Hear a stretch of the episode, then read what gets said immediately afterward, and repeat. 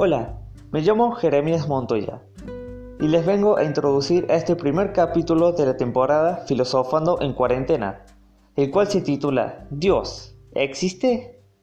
Bueno, lo que diré va dirigido a todos aquellos que durante este tiempo de cuarentena, o incluso antes, ha tenido o han tenido o han sentido dudas respecto a la existencia de Dios.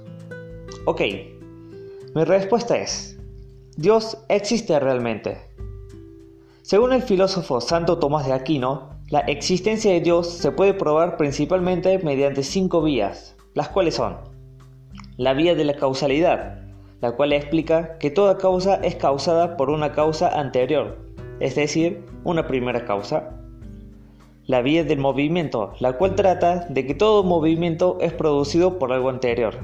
Se necesita un primer motor que mueva, pero que a la vez no lo muevan la vía de la contingencia, en la cual se habla de que necesitamos un ser que exista al mismo tiempo que el universo, un ser que sí sea necesario.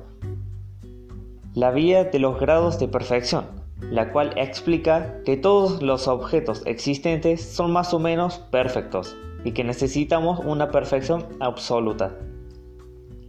Y por último, la vía del orden del universo, la cual habla acerca de que el universo está ordenado y que alguien debe ordenarlo.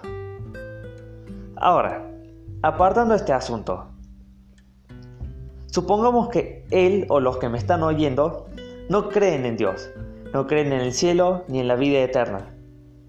Más tarde morimos, todo se acaba. Y resulta que era verdad, nada existe. ¿Qué pierdo yo? Nada, porque no hay nada, pero ahora supongamos que yo tengo la razón. Existe Dios, existe vida eterna, existe la salvación. ¿Qué perdiste vos que no crees? Todo. Incluso por lógica, hay que creer en Dios y es convincente y conveniente.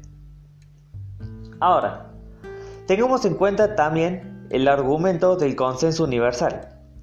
La creencia en Dios o en el mundo sobrenatural arranca del Paleolítico, los cuales solían interpretarse de ese modo distintas manifestaciones espirituales de la cultura material, desde los rituales de enterramiento hasta el arte paleolítico y llega hasta hoy mismo. Se calcularon cifras de más del 80% de la población mundial como creyente en alguna religión. En conclusión, Dios existe y es el inicio de todo, ya que sin ese motor inicial no habría o existirían otras cosas. Es un ser perfecto que existe al mismo tiempo que el universo y lo mantiene en orden. También hemos venido desde hace siglos con creencias espiritistas que se relacionan con Dios y se mantienen en la actualidad. Con esto damos por finalizado nuestro primer capítulo. Espero les haya gustado y les haya ayudado a reflexionar y aclarar algunas cosas. Recuerden que todos tenemos una forma de pensar y quise dar la mía. Dicho esto, nos vemos en la próxima.